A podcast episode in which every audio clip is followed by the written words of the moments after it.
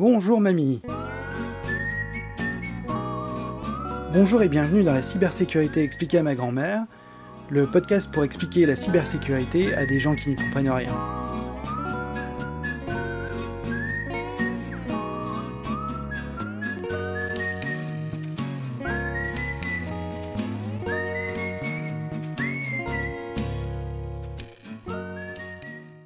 Bien souvent dans la vie de tous les jours, l'anonymat est un facteur important.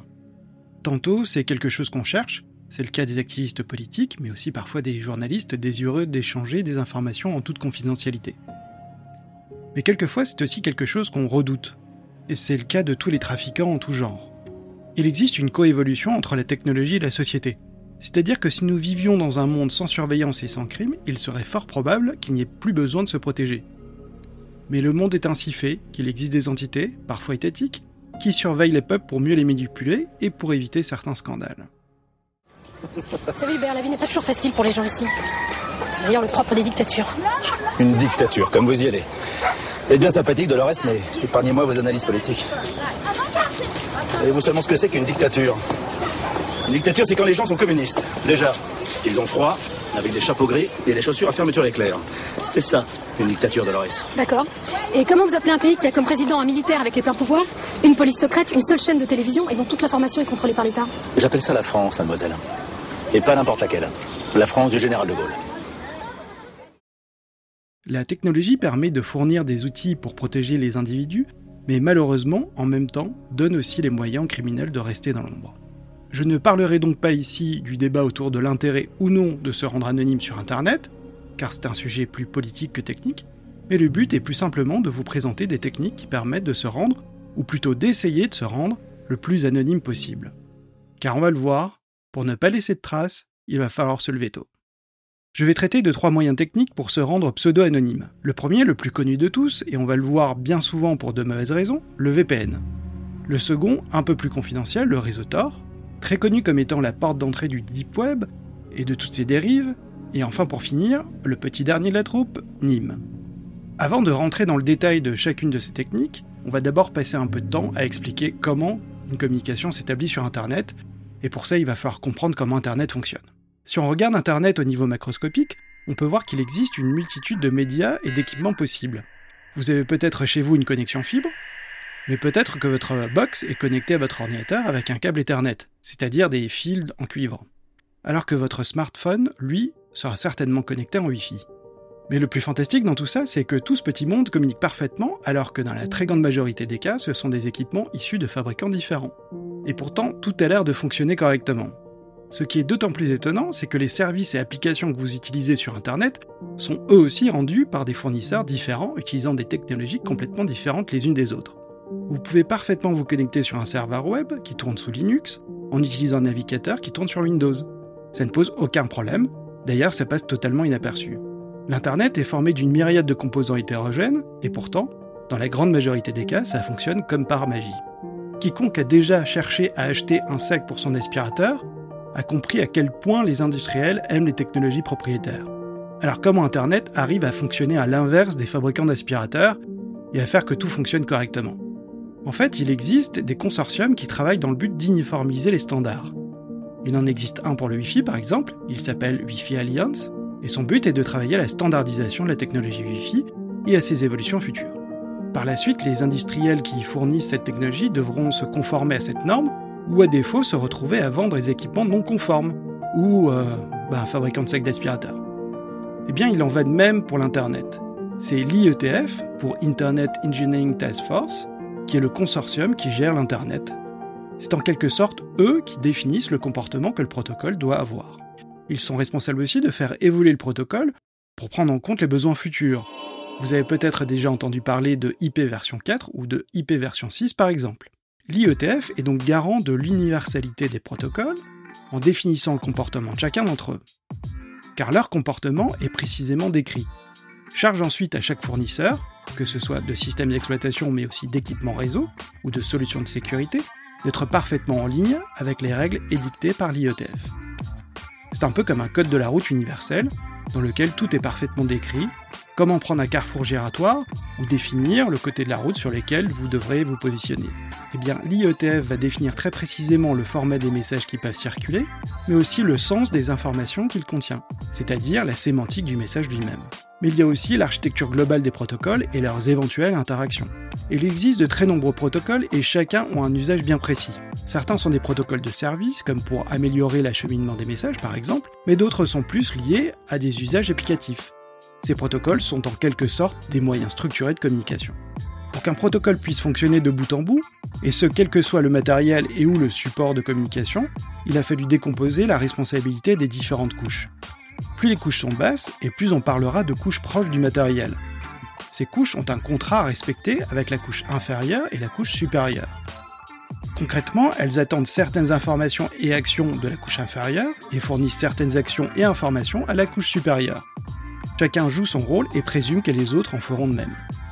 C'est ce qui permet par exemple de ne pas faire de distinction entre la connexion envoyée par un réseau Ethernet et un message envoyé par le Wi-Fi. Pour l'utilisateur, les choses sont strictement les mêmes, mais en réalité, c'est la couche de transport qui change dans ce cas. Mais comme le contrat rendu par cette couche est le même dans le cas d'Ethernet et dans le cas de Wi-Fi, alors c'est totalement transparent pour la couche supérieure qui s'appuie sur la couche responsable du transport. Cette indépendance entre les couches permet de les rendre interopérables, c'est-à-dire de changer de manière transparente, Ethernet contre Wi-Fi par exemple, sans avoir d'impact sur les couches supérieures. Mais comment les messages transitent sur Internet? Prenons l'exemple d'une page web. La communication est découpée en paquets de données. Ces paquets sont envoyés sur les réseaux vers une destination définie par une adresse qu'on appelle l'adresse IP. IP pour Internet Protocol.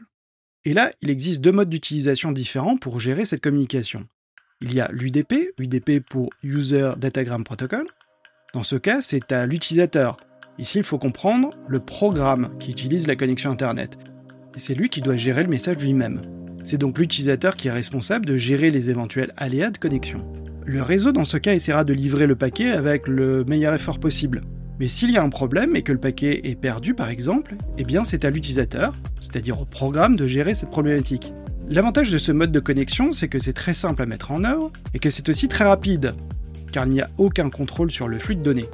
Pour ceux qui souhaitent au contraire avoir l'assurance que les données seront délivrées, alors il existe un autre mode de connexion qu'on appelle TCP. TCP pour Transport Control Protocol. C'est le fameux TCP/IP. On parle aussi de mode connecté dans ce cas-là dans le sens où la connexion va suivre un cycle de vie bien particulier, où elle sera initiée, utilisée et enfin clôturée. Ce mode de connexion est moins performant que l'UDP, mais il est aussi bien plus sûr, car le protocole prend en compte les aléas de connexion, grâce entre autres à un mécanisme d'accusé de réception. C'est-à-dire qu'après avoir initié la connexion, tous les morceaux de messages envoyés seront d'une part acquittés, c'est-à-dire que l'on va confirmer la bonne réception, mais l'intégrité de ce message sera lui aussi garantie. C'est-à-dire que l'on va regarder que le message n'a pas été altéré, mais aussi qu'il a bien été reçu par la machine distante. Si d'aventure l'une des trames a été altérée ou n'a pas été reçue, alors le protocole demandera un renvoi de la trame manquante ou erronée. C'est bien cette connexion de bout en bout qui permet le mode de connexion TCP. Le protocole HTTP, qui est le protocole utilisé dans le cadre d'un serveur web, est basé sur la connexion TCP, ce qui permet de recevoir une page web sans trou dans le texte et les paragraphes dans le bon ordre. En fait, il faut comprendre que même si vous avez le sentiment que le, flux de données est continu, c'est ce qu'on peut imaginer quand on regarde un film en streaming par exemple, eh bien en fait, derrière cette apparence continuité, le processus est discret car les messages ont une dimension finie. Le monde qui nous entoure n'est pas forcément celui qu'on imagine. D'ailleurs, si ce thème vous intéresse, je vous conseille la lecture du livre Apologie de la discrétion de Lionel Nakache. Comme vous pouvez le constater, le TCP a été conçu pour assurer la robustesse et l'intégrité du flux d'informations, qui semble continu, même s'il ne l'est pas en réalité. La robustesse et l'intégrité, oui, mais pas la confidentialité des données. Et c'est là où les choses sérieuses peuvent commencer. Quand on parle de confidentialité sur Internet, la première chose qui vient à l'esprit est le VPN. VPN pour Virtual Private Network. Il existe plusieurs types et implémentations d'architecture de VPN. Mais pour simplifier, un VPN va rediriger toutes vos connexions Internet issues de votre machine au travers d'un canal sécurisé vers un serveur qui sortira sur Internet avec une adresse IP différente de la vôtre. Du point de vue du site web que vous cherchez à consulter, c'est cette adresse IP qui apparaît et non la vôtre. Le serveur de VPN va donc faire l'interface entre le site web et votre machine. Si quelqu'un regarde le réseau entre votre machine et le serveur VPN, il ne verra que des données chiffrées. La promesse de ce genre d'outil est de rendre votre connexion sécurisée et confidentielle. Mais qu'est-ce qu'il faut entendre par sécurisé et confidentiel dans ce cas? N'y a-t-il pas un peu de sucre marketing ajouté par les vendeurs de VPN Pour répondre à cette question, il faut d'abord se poser la question de pourquoi utiliser un VPN. La réponse la plus connue est pour surfer de manière anonyme. En fait, c'est simple. Je me suis fait passer pour Anton Miroslav et lui s'est fait passer pour moi et vous, vous m'avez arrêté moi et pas lui. Lui s'est fait passer pour moi pour entrer en France et moi pour lui et pour euh, Jean Valjean de Victor Hugo pour Anna Svenka. Parce qu'elle est folle amoureuse de lui, donc de moi, puisque pour elle je suis lui. Mais lui il s'en fout d'elle et de moi aussi, mais pas moi d'elle, mais de lui oui. Enfin bref. Tout ça, c'est de la faute de son frère à elle qui m'a emmené à Calais. Ah bah d'ailleurs, lui pourrait vous dire que je suis moi et pas lui, parce que c'est pas seulement son frère à elle, c'est aussi mon médecin à moi. Dans la très grande majorité des cas, le site sur lequel vous allez surfer sera en HTTPS, c'est-à-dire que le contenu de votre communication avec le serveur sera protégé par le TLS. Le TLS est le protocole qui va chiffrer les communications HTTP et donne lieu au fameux HTTPS. Il ne sera donc pas possible de voir le contenu de votre connexion vers le site web. En d'autres termes, il ne sera pas possible de vous écouter. Mais malheureusement, il sera possible de voir sur quel site vous êtes connecté. Ce problème est dû à la première phase de la mise en œuvre du TLS avec le serveur web, car les premiers échanges ne sont pas chiffrés. En d'autres termes, on peut détecter que vous êtes connecté à un site web, mais pas voir les échanges avec celui-ci. Un autre élément à prendre en compte est votre adresse IP, puisque quand vous établissez une communication entre votre ordinateur et le site web, c'est votre adresse IP qui apparaît dans les logs de connexion. Troisième point à prendre en compte est que votre adresse IP est loin d'être la seule information utile pour vous identifier. Votre navigateur, par sa configuration et par toutes les informations qu'il donne sur vous, rend votre connexion quasi unique. Et là, je ne parle même pas des cookies qui permettent à coup sûr de l'identifier de manière unique. Vous pouvez par exemple tester votre niveau de traçabilité en utilisant le site web Cover Your Tracks, dont je mettrai le lien en commentaire de cet épisode. Mais il y a aussi votre manière de déplacer la souris et de scroller une page. Même la fonte de caractère utilisée par la page web peut être utilisée contre vous. D'ailleurs, à ce propos, je vous conseille d'écouter l'épisode du podcast Le code a changé de Xavier Delaporte, consacré à la typographie. Ça semble complètement lié comme sujet, mais c'est en réalité passionnant. Je mettrai le lien dans la description de cet épisode. Alors, est-ce qu'un VPN peut régler ces problèmes? Eh bien, la réponse est oui et non. Tout dépend du VPN dont on parle. Commençons par la confidentialité d'une connexion vers un site web. Vous l'avez compris La confidentialité de la connexion sera dans une majeure partie des cas assurée par le HTTPS. Il faut comprendre par là que l'utilisation de HTTPS est devenue une norme et qu'il est impensable aujourd'hui d'avoir une connexion web qui ne passe pas via ce protocole. Le VPN dans ce cas ne vous servira pas à grand chose. Au mieux, cela permettra d'éviter à quelqu'un de voir les sites web sur lesquels vous êtes en train de surfer. En théorie, le VPN peut aussi cacher votre adresse IP. Ce qui est factuellement vrai, mais l'adresse IP que vous utiliserez sera celle de votre prestataire VPN. Et cette adresse IP n'aura pas forcément une bonne réputation, car elle sera partagée entre différents clients qui, pour certains d'entre eux, vont l'utiliser à des fins malveillantes. Et à cause de cela, certains sites vont simplement refuser la connexion. Ça peut être le cas pour les boîtes mail. Certains prestataires refuseront toute connexion en provenance d'un prestataire VPN, car ils considéreront cette connexion comme une attaque à la boîte mail elle-même. Il en ira de même avec les plateformes de télévision en ligne, qui connaissent parfaitement ces adresses IP, et qui dans de nombreux cas refuseront la connexion. Là encore, le VPN n'est pas d'une très grande utilité. Alors est-ce que le VPN peut au moins rendre la navigation anonyme? Eh bien malheureusement non, car les traces laissées par votre navigateur, dont nous avons parlé précédemment, n'a rien à voir avec la connexion que vous utilisez. Souvenez-vous que les couches sont indépendantes les unes aux autres, c'est-à-dire que le service qu'elles rendent ne sont pas dépendantes des couches entre elles. Il en va de même de votre navigateur qui communique avec un serveur web. Le contenu de cette communication est indépendant du moyen que vous utilisez pour communiquer. Alors est-ce que le VPN peut au moins vous protéger si vous comptez faire quelque chose d'illégal?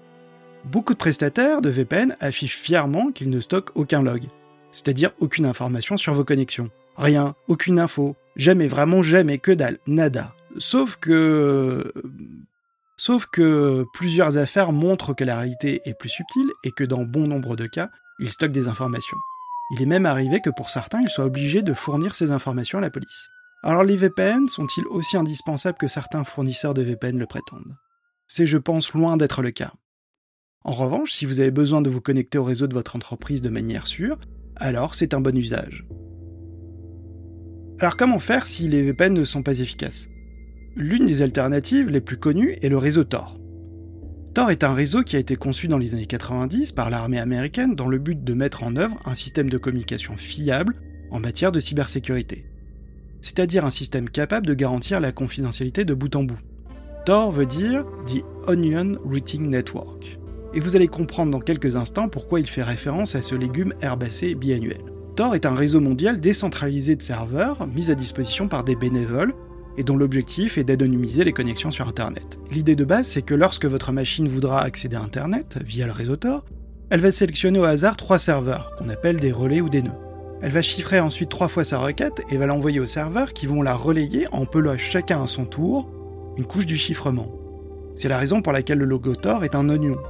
Il existe trois types de relais. Chacun d'entre eux assure des missions distinctes, ayant des modes de fonctionnement différents. Les nœuds d'entrée, qu'on appelle les nœuds gardiens ou les nœuds bridge, les nœuds intermédiaires et les nœuds de sortie. Tor assure l'anonymat dans un sens, c'est-à-dire dans la protection du client, mais pas nécessairement celui du serveur. Par exemple, quand vous connectez à un serveur, celui-ci n'est pas anonyme, puisqu'il est indexé dans le serveur DNS. DNS pour Domain Name Server. Le DNS vous permettra d'obtenir l'adresse IP du serveur que vous cherchez à joindre. Quand vous tapez www.google.fr, en fait, vous demandez au domain name server l'adresse du serveur 3W dans le domaine google.fr. Le site web n'est donc pas du tout anonyme, il est même au contraire connu de tous. Tor permet de mettre en œuvre des sites web vraiment anonymes. Ce sont ces fameux sites web qui terminent par .onion. Un tel site web est alors appelé service caché, sous-entendu caché dans le réseau Tor, et ne peut pas être tracé. L'ensemble de tous ces services cachés est communément appelé le Deep Web. Pour se connecter, votre machine va créer un circuit de trois relais par lesquels va transiter le flux des données. Le premier relais est le relais d'entrée. Cette catégorie comporte deux sous-catégories, les nœuds gardiens et les bridges. Dans les deux cas, ce nœud va servir de point d'entrée dans le réseau Tor. Concrètement, votre machine se connectant à Internet via Tor va envoyer la requête au nœud d'entrée, lequel va la transmettre au nœud intermédiaire. La différence entre un nœud gardien et un nœud bridge, c'est que la liste des nœuds Tor gardiens est publique tandis que la liste des bridges est tenue secrète par Tor Project. Ceci a pour conséquence que les nœuds bridge masquent le fait que vous utilisiez Tor auprès de votre fournisseur d'accès Internet, ou à toute autre personne qui se placerait entre vous et le bridge. Si vous utilisez un nœud gardien, ce sera le cas par défaut, votre fournisseur d'accès Internet verra que vous utilisez Tor et pourra potentiellement vous bloquer, même s'il ne connaîtra ni la destination ni le contenu de la requête. L'utilisation de nœuds bridge est intéressante dans les pays où Tor est bloqué ou illégal. Pour utiliser un bridge, il faut en faire la demande à Tor Project, qui distribue une ou deux IP de bridge à la demande. Par sécurité, Tor renouvelle le circuit toutes les 10 minutes pour brouiller les pistes et limiter les informations qu'un attaquant contrôlant un nœud pourrait récupérer. Cependant, les nœuds d'entrée, qu'ils soient bridge ou gardien, est fixe et ne change que tous les 2 ou 3 mois. Ce temps est appelé période de rotation. La liste de tous les nœuds Tor est publique à l'exception des bridges. Il y a aujourd'hui environ 6000 serveurs. Les nœuds peuvent rentrer et sortir à leur gré du réseau, ou changer d'état et passer nœud gardien par exemple, ou alors être bannis parce que ce sont des relais compromis. Et tout ça, ça pose problème. Le Tor Project a donc déployé une poignée de serveurs particuliers appelés les autorités d'annuaire. Les IP de ces autorités annuaires sont codés en dur à l'intérieur de chaque client Tor, et ils sont au nombre de 9. Mais comment ça fonctionne? D'abord, votre machine va télécharger de l'un de ces sites annuaires le consensus, c'est-à-dire la liste des nœuds disponibles. Elle va ensuite sélectionner aléatoirement un nœud gardien, un nœud intermédiaire et un nœud de sortie à partir du consensus. Une fois que c'est fait, c'est là où ça va se compliquer un peu parce qu'il va falloir négocier des clés de chiffrement avec chacun des relais de façon anonyme. Votre machine va donc récupérer les trois clés publiques des trois relais depuis un serveur de clés. Ces clés vont servir pour l'authentification de ces serveurs. Si vous ne savez pas comment ce mécanisme fonctionne, je vous invite à écouter l'épisode On dit chiffré. Une fois que le premier nœud a été authentifié et qu'une connexion sécurisée est établie, votre machine va pouvoir négocier avec le second nœud en passant ses communications à travers le premier. Et là encore, c'est un peu le même principe, il authentifie le nœud. La négociation avec le nœud intermédiaire est un peu plus difficile, car il faut pour cela que le nœud intermédiaire connaisse le client. À ce stade, la communication est donc chiffrée deux fois avec des clés symétriques des nœuds 1 et 2. Pour atteindre le dernier nœud, celui de sortie, la machine envoie une demande de connexion chiffrée deux fois avec les clés du premier et du second nœud. Le premier nœud déchiffre la première couche avec la clé, mais ne peut toujours pas lire le contenu puisqu'il a été chiffré avec la clé du second nœud. Il envoie donc le contenu chiffré au second nœud. Le second nœud déchiffre le message avec sa clé et il transmet au troisième nœud. On comprend dans cet exemple pourquoi on parle d'oignon, car les messages sont successivement chiffrés avec des clés différentes. C'est comme si vous enfermiez un message dans un coffre-fort avec une première clé, et que vous mettiez ensuite ce coffre-fort dans un autre coffre-fort, lui-même fermé par une seconde clé, et que ce coffre-fort soit lui-même placé dans un troisième coffre-fort. Pour obtenir le message initial, il faut qu'à chaque étape, on utilise une clé pour enlever une couche de protection. Le message d'origine sera visible qu'à la dernière étape. Et c'est grâce à ce mécanisme que Tor garantit l'anonymat. Mais Tor permet en plus de mettre à disposition des sites web qui ne sont connus que sur les réseaux Tor. Et ça c'est quelque chose d'assez unique. Mais alors si c'est si bien, pourquoi ne pas utiliser Tor Le premier problème est que Tor est un réseau formé par des machines fournies par des bénévoles. Et les performances et la stabilité n'est pas toujours au rendez-vous. Un second problème réside dans l'observation des nœuds de sortie. Dans le cas d'une connexion Internet classique, le nœud de sortie est le plus critique des trois. En effet, le nœud de sortie va peler la dernière couche de chiffrement et va donc avoir la requête en clair, dans laquelle peut se trouver des informations sensibles telles que des identités, des mots de passe, des informations personnelles, des fichiers téléchargés, etc. Ça veut dire que même si le nœud de sortie ne connaît pas l'IP de votre machine, vous pouvez quand même être désanonymisé. Pour cette raison, le Tor Project surveille très étroitement les nœuds de sortie. Un projet de recherche appelé Sploid Onions, conduit en octobre 2013 et publié en janvier 2014, avait pour objectif de trouver les oignons pourris du réseau. Pour cela, ils ont développé deux outils de scan de nœuds de sortie, ExitMap et Oni Connector. ExitMap permet de détecter les manipulations de trafic en utilisant une connexion Tor vers un leurre contrôlé par Tor Project. En sécurité informatique, on appelle ça un pot de miel, référence au véritable pot de miel pour piéger les insectes. On sait ce qu'on envoie dans le réseau et on regarde ce qui arrive dans le pot de miel. Si le trafic a été modifié, alors ça veut dire que le nœud de sortie modifie les trames du réseau. OniConnector permet de détecter le sniffage de trafic, c'est-à-dire la récupération des informations sans les modifier. Concrètement, on envoie via Tor un couple identifiant mot de passe sur un pot de miel toujours contrôlé par Tor Project. Ensuite, si une tentative de connexion a lieu ultérieurement sur le pot de miel, alors on sait que le nœud de sortie par lequel ce couple d'identifiants est passé l'a intercepté. Tor Project fait régulièrement tourner ExitMap et OniCollector pour trouver et bannir des oignons pourris. Pour la petite histoire sordide, sachez que cette étude a mis en évidence que les oignons pourris avaient beaucoup de similitudes et pouvaient être classés en groupes. Un de ces groupes était constitué de 20 oignons pourris localisés en Russie, qui collaborent entre eux et étaient contrôlés par la même entité. La même chose a été observée pour un groupe localisé en Inde et un groupe décentralisé. De plus, les attaques ne sont pas systématiques, mais avaient des destinations cibles spécifiques. Ainsi, le groupe russe ciblait exclusivement les connexions à Facebook. Ça veut dire que les oignons pourris ne sont pas tenus par des scripts kiddies ou des loups solitaires, mais par des entités organisées qui ont les moyens de faire tourner plusieurs dizaines de serveurs et d'analyser les gros paquets de données qui en résultent. Un autre moyen est d'analyser le trafic. Le concept est assez simple. Supposons que deux personnes s'échangent des messages chiffrés et qu'un attaquant surveille ces échanges. Étant donné que les messages sont chiffrés, l'attaquant n'a pas accès au contenu. En revanche, la fréquence d'échange des messages, ainsi que leur taille, sont des indications permettant aux attaquants de faire des déductions quant à leur contenu ou à leur destination. Prenons un exemple très concret. Normalement, Tor est censé réactualiser le circuit toutes les 10 minutes. Or, il existe quelques exceptions à cette règle. Lorsque vous maintenez un échange de données ininterrompu avec un serveur en passant par Tor, par exemple en téléchargeant ou en uploadant. Le circuit ne peut pas être réactualisé dans cet échange. Supposons que vous téléchargiez vraiment un gros fichier, genre un film de 2h30 en Full HD 10 Go via le site YouTube DL, et que ça prenne environ, mettons, 5 heures. Pendant 5 heures, vous allez garder le même circuit. Et si un attaquant qui contrôle des relais Tor voit que le serveur de YouTube fait rentrer par un des relais un énorme fichier pendant 5 heures, et qu'à un autre endroit, un autre relais envoie à un utilisateur un autre gros fichier pendant 5 heures, il peut raisonnablement en conclure que vous êtes en train de télécharger un film sur YouTube, sans pour autant avoir accès au fichier en lui-même. Et voilà mamie, tu t'es fait griller. Il existe des tas et des tas de façons de faire de l'analyse de trafic et de compromettre des connexions. C'est réellement un problème car les solutions qui permettent de corriger ce problème risquent gravement de nuire à l'utilisabilité de Tor. Par exemple, on pourrait imaginer introduire du trafic parasite qui serait trié de façon transparente directement par le client et par le serveur. Mais on augmenterait alors drastiquement la charge de la bande passante de Tor.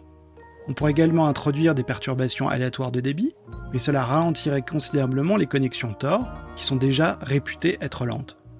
Alors que penser de Tor Est-ce que Tor permet vraiment d'assurer l'anonymat? Et eh bien encore, c'est difficile de trancher de manière définitive au regard de ce qui vient d'être expliqué.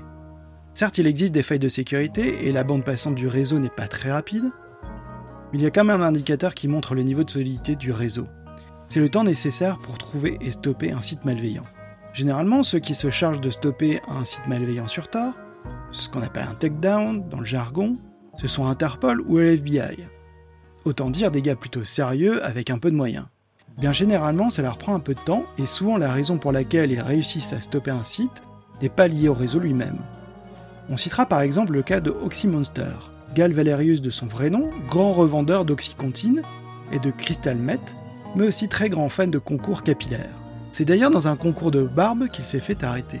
Je pense que son arrestation tient plus de la bonne exploitation de ce qu'on appelle l'OSINT, d'ailleurs le prochain hors-série de ce podcast sera consacré à ce sujet, plutôt qu'à une vraie faille de sécurité du réseau. On peut donc raisonnablement conclure que même si Tor a pas mal de défauts, ce n'est pas un gilet pare-balles, c'est quand même un assez bon moyen de se rendre anonyme. Existe-t-il un moyen plus sûr et plus performant que Tor Eh bien, il y a le petit dernier de la liste, Nîmes. Le mot Nîmes est très présent dans les écrits d'un célèbre groupe de hackers des années 80. Devinez qui? Les cypherpunks. Et oui, encore eux. Le projet Nîmes est né dans l'esprit de Harry Alpine en 2017 lors de la conférence Financial Cryptography and Data Security. On parlait tout à l'heure de l'intrication qui existe entre la société et la technologie. Eh bien, le nom de cette conférence exprime parfaitement ce phénomène. Nîmes reprend un certain nombre de concepts de Tor, mais va plus loin dans la démarche. Commençons par les aspects techniques. NIM est un réseau distribué sur Mixnet, littéralement réseau mélangeur. À l'instar de Tor, Mixnet est composé de nœuds et de passerelles d'entrée et de sortie. Il y a aussi des validateurs dont je parlerai un peu plus tard. Les passerelles permettent l'entrée et la sortie du réseau. Les messages que vous souhaitez faire passer vont transiter via les nœuds du réseau. Vous vous souvenez, dans le cas de Tor, les messages transitaient via trois nœuds successifs qui composaient un circuit valide pendant 10 minutes. Et eh bien dans le cas de Nîmes, le circuit est différent pour chaque paquet. C'est-à-dire que les paquets qui composent votre message ne passeront jamais deux fois par le même circuit. D'où le nom réseau Mixnet, le réseau qui mélange. En plus de passer par des chemins différents, le réseau fait circuler de faux paquets. Ces paquets sont des leurres pour induire en erreur un éventuel attaquant. En plus de ça, dans le cas de Tor, l'une des attaques possibles était d'observer la corrélation entre l'entrée et la sortie. Si on observe du trafic à la sortie juste après avoir observé le trafic à l'entrée, eh bien, il est possible d'en déduire les deux bouts de la communication. Pour pallier à ce problème, le réseau Mixnet va lui-même induire des retards dans la livraison des paquets. Pour mieux comprendre comment cette attaque fonctionne et surtout comment Nîmes permet de s'en prémunir, imaginez un arbre de Noël avec des guirlandes. Des guirlandes assez basiques où toutes les ampoules s'allument et s'éteignent au même moment. Toutes les guirlandes s'allument et s'éteignent à une fréquence différente. Certains sont très rapides alors que d'autres le sont beaucoup moins. Si vous regardez cet arbre, vous verrez tout un tas de lumières qui vont clignoter. Vu de loin, tout semble aléatoire. Mais peut-être que si vous observez attentivement ces lumières, vous observerez que certaines lumières s'allument et s'éteignent au même moment. Les lumières qui s'allument et s'éteignent au même moment sont sur la même guirlande.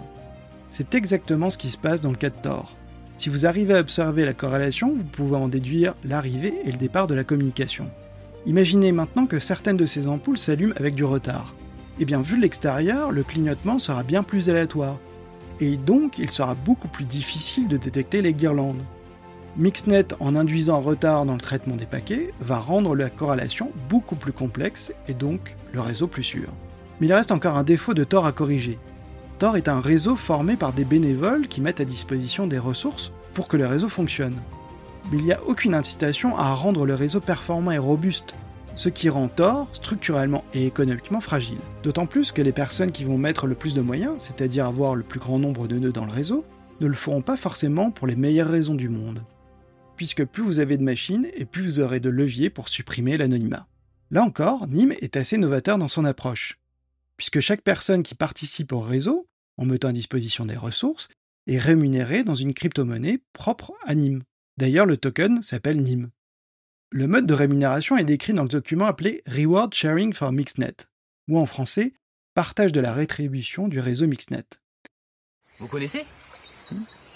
Je voulais vous demander un conseil d'ailleurs, parce que quand votre voisin de gauche rachète la banque à la moitié de sa valeur, il doit bien donner 17% des artichauts qu'il a gagnés pendant la dernière donne.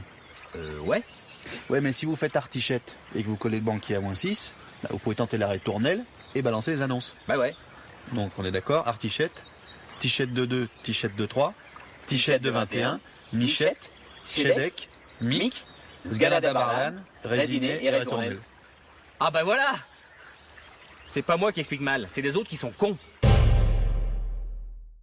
La blockchain de Mixnet suit le principe de Proof of Stake et non le Proof of Work. Pour résumer très rapidement la différence entre les deux méthodes, le Proof of Work est la méthode qui permet à un opérateur de rajouter un bloc dans la blockchain s'il prouve qu'il a fait son travail. Et dans ce cas, la preuve de travail est la résolution d'un challenge cryptographique. Pour résumer, ce sont des milliers de machines qui tournent à fond pour résoudre un challenge. Si l'une d'entre elles trouve la réponse, alors elle a le droit d'ajouter son bloc à la chaîne et de toucher une rémunération au passage. Le gros problème, c'est que toutes ces machines consomment énormément de ressources, ce qui est dans le contexte climatique actuel un véritable non-sens. L'alternative à cette méthode est la proof of stack.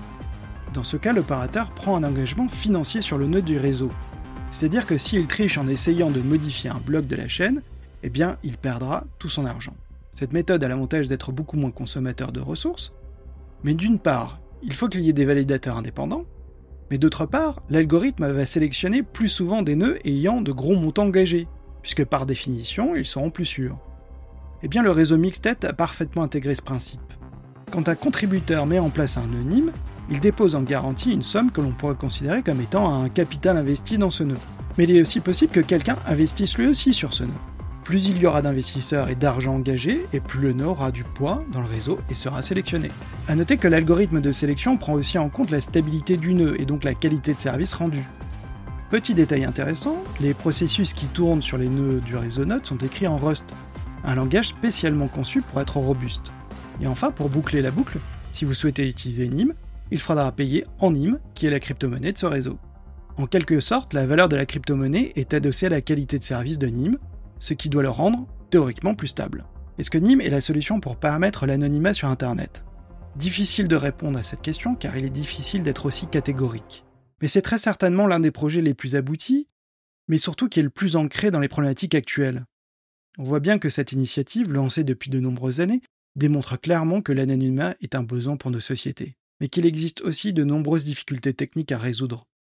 Le modèle économique de Nîmes, et particulièrement son modèle de rémunération basé sur l'équilibre de Nash, laisse penser que ce système permettra de mettre en œuvre un système décentralisé et stable, rendant l'anonymat vraiment accessible et raisonnablement sûr. Merci d'avoir écouté cet épisode, je mettrai en description les références dont j'ai parlé. Et surtout n'oubliez pas, certaines personnes pensent que la cybersécurité est un enjeu de vie ou de mort, c'est bien plus sérieux que ça.